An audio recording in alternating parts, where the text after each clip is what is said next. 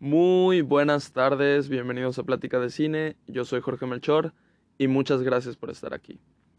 Como saben, siempre les recuerdo antes de empezar que me pueden seguir en las redes que les dejo acá abajo. He estado subiendo TikToks y también pueden calificar el podcast, seguirme si aún no lo hacen y eso. Entonces, pues nada, vamos a empezar. También les recuerdo que, que me pueden mandar las preguntas que ustedes deseen. Las, las contestaré en el episodio 100. Así que, pues eso. Vamos a empezar, que hoy toca hablar de Obi-Wan. Así es, estamos aquí hoy reunidos para, para platicar acerca de lo que fue el capítulo 3 de Obi-Wan Kenobi. Esta, esta serie que va a contar con, con seis capítulos confirmados, así que, pues, pues eso. Ya les había platicado antes acerca de los dos primeros capítulos y les di mi opinión y todo eso. Viendo otra vez el capítulo número 2, este, me gustó un poco más. Eh, caché algunas cosas que no había, no había cachado en su momento y me hizo un poco más de sentido. Pero aún así las cosas que dije que no me gustaron en, en ese capítulo siguen estando ahí. Eh, pero nada, me gustó un poco más. ¿Qué pasa? Que ese capítulo, como saben, terminó con ese con ese final en el que vemos a, a Anakin, bueno, a Darth Vader, ¿no? Entonces, pues nada, esperando ya este, este capítulo con todo. Es de mañana, me, me despierto el, el miércoles, o sea, ayer. Y digo, pues sobres, vamos a ver el capítulo. No vamos a entrar a redes sociales para no ver absolutamente nada. Porque pues puede pasar que, que te spoilees algo importante, ¿no? Aunque siendo el, el, capítulo 3 yo no me esperaba spoilearme algo importante, pero de todos modos, este, se debe de ser cuidadoso con esto. Yo no sé, yo no sé... O sea, sí sé qué hubiera pasado si me hubiera spoileado lo de Luke Skywalker. Uy, igual y ya les spoileé yo, pero Luke Skywalker en The Mandalorian, este, temporada 2. Si me lo hubiera spoileado, pues ya, ¿no? Hubiera pasado eso y hubiera visto ese final. Muy padre, pero pues no hubiera tenido el mismo efecto, ¿no? Que tuvo, no me lo spoileé. De verdad no entré a redes sociales. Llegué con mi hermano y vimos el final, sin ver nada. Y entonces el final me pegó muy fuerte, gracias a que no me spoileé. Entonces soy medio cuidadoso con, con eso de, de, los spoilers. De hecho, contando una anécdota acerca de, de, los spoilers, me acuerdo que cuando fue, ¿qué fue? Endgame. Cuando fue Endgame, fui a verla el día que se estrenó, pero no la fui a ver en la premiere, o sea, no fui a verla a las 12, a la medianoche, ¿no? Compré boletos porque se acabaron enseguida, pero unos días después yo pasé por el cine y dije, bueno, a ver, pues boletos de a qué hora hay, ¿no?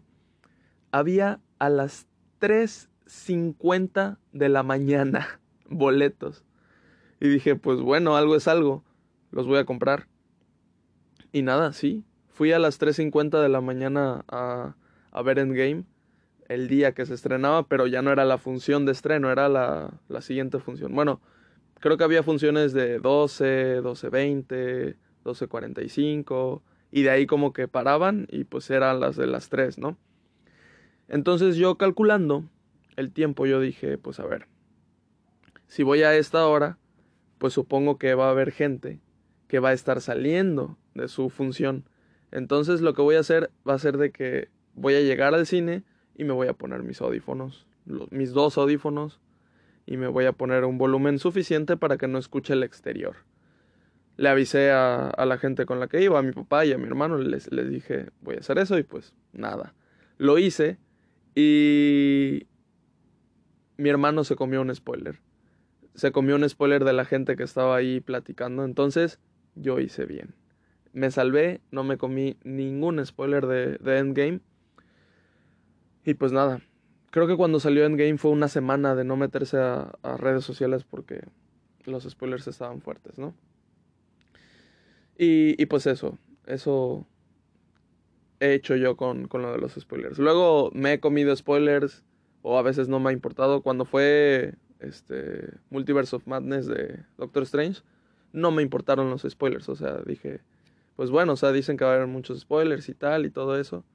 Em, como les dije en el episodio de Doctor Strange, yo no estaba muy hypeado por la película, entonces no me importaban mucho los spoilers. En realidad me importaba qué, qué iba a pasar en la película como tal, no, no las apariciones y eso. Pero, pero pues eso, a veces me preocupo, a veces no. Y pues bueno, vamos a hablar acá.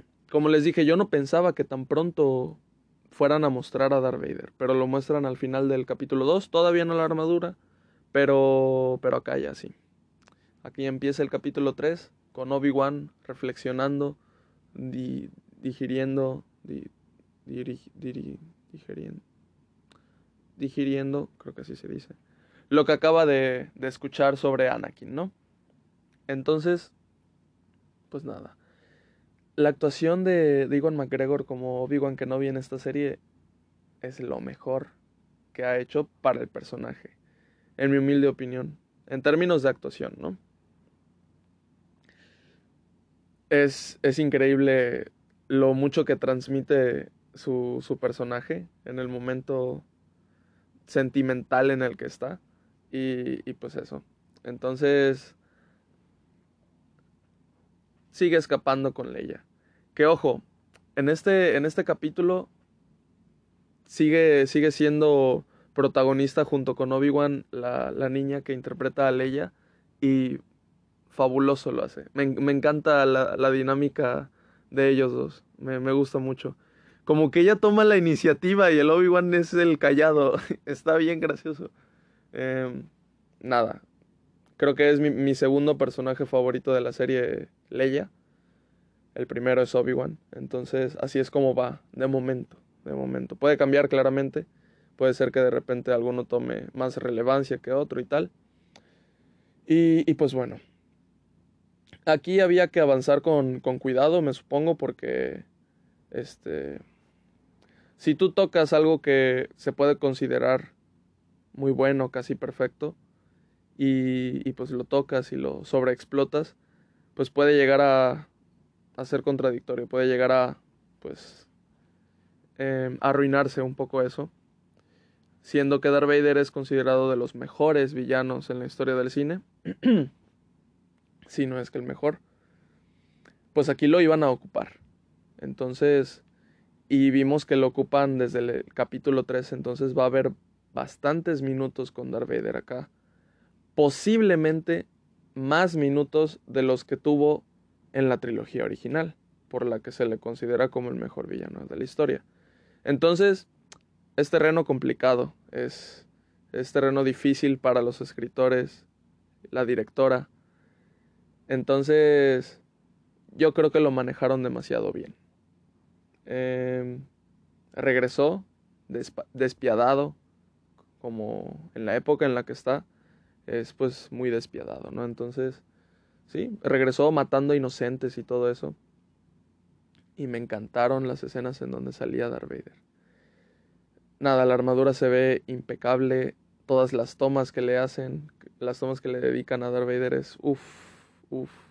Y la voz, no, no, no es otra onda esa.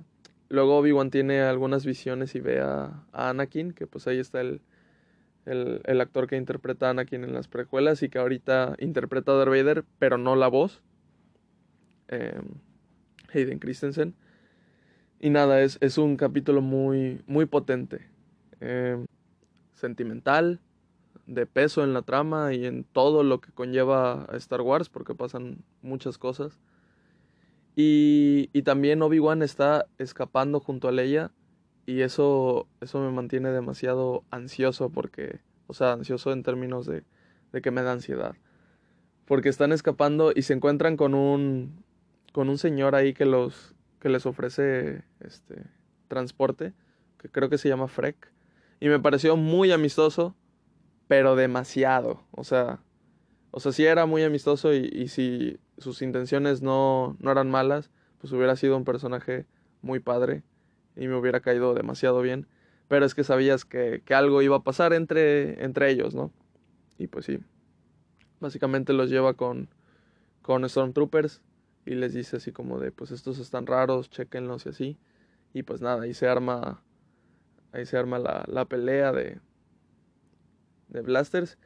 Y, y muy padre, muy padre la acción acá. ¿Qué pasa?